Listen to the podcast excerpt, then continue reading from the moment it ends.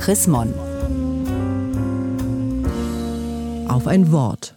Mit einem Text von Annette Kurschus. Jesus war ein jüdisches Kind. Christen und Juden sind eng miteinander verbunden. Gerade wir Christen sollten dafür sorgen, dass Juden hier frei leben können. Eigentlich hängt sie außen, leicht geneigt am rechten Türrahmen. Eigentlich. Das ist aber heute zu gefährlich, höre ich. Wir haben unsere Messusa lieber innen aufgehängt, hinter der Tür, damit man sie von außen nicht sieht. Die Messusa ist eine Kapsel mit einer kleinen Schriftrolle drin. Höre Israel, der Herr ist unser Gott, der Herr allein. Das schreibe auf die Türpfosten deines Hauses. Worte, die darauf hinweisen, hier wird jüdisch gelebt, geglaubt, gebetet. Hier sind Jüdinnen und Juden zu Hause. Aber beinahe die Hälfte aller jungen jüdischen Europäerinnen und Europäer trägt bewusst keine jüdischen Symbole nach außen. Keine Kippa, keinen Davidstern und eben keine Mesusa. Zu gefährlich. Was ist das für ein Zuhause? Ein Viertel der Deutschen, das ergab 2019 eine repräsentative Umfrage des World Jewish Congress, hegt antisemitische Gedanken. Antisemitische Straftaten nehmen zu. Die Zahl der Gewaltdelikte hat sich in Deutschland binnen eines Jahres beinahe verdoppelt. Am jüdischen Versöhnungstag gab es einen Anschlag auf die Synagoge in Halle, während Jüdinnen und Juden drinnen beteten. Warum gab es keinen Polizeischutz?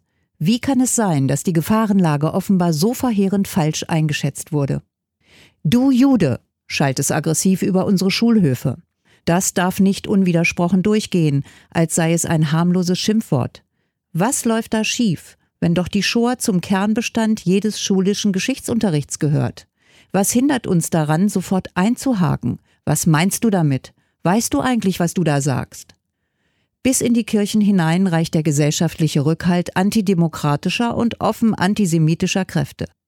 Vielleicht hatten wir insgeheim gehofft, unsere schuldhafte Geschichte mache uns dagegen immun. Wir werden gerade eines Besseren oder sagen wir richtiger eines Schlechteren belehrt. Immerhin, die Reaktion auf den Terroranschlag in Halle folgte prompt. In vielen Städten unseres Landes gingen Menschen auf die Straßen.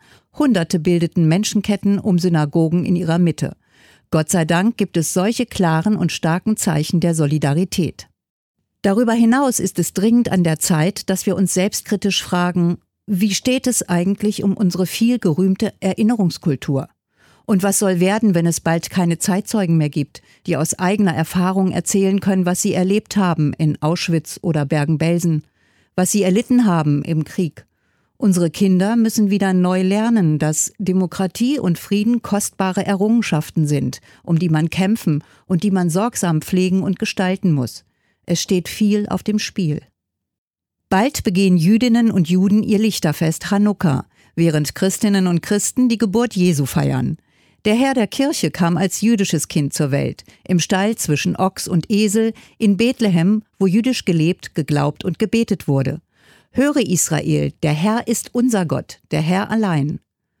Über die Geburtsgeschichte Jesu sind Christinnen und Christen unlöslich mit dem Judentum verbunden, so dass es für uns keinen anderen Ort geben kann als den an der Seite von Jüdinnen und Juden als Geschwister.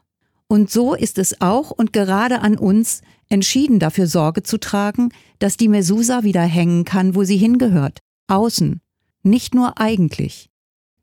Gelesen von Renate Baumgart, Dezember 2019. Mehr Informationen unter www.chrismon.de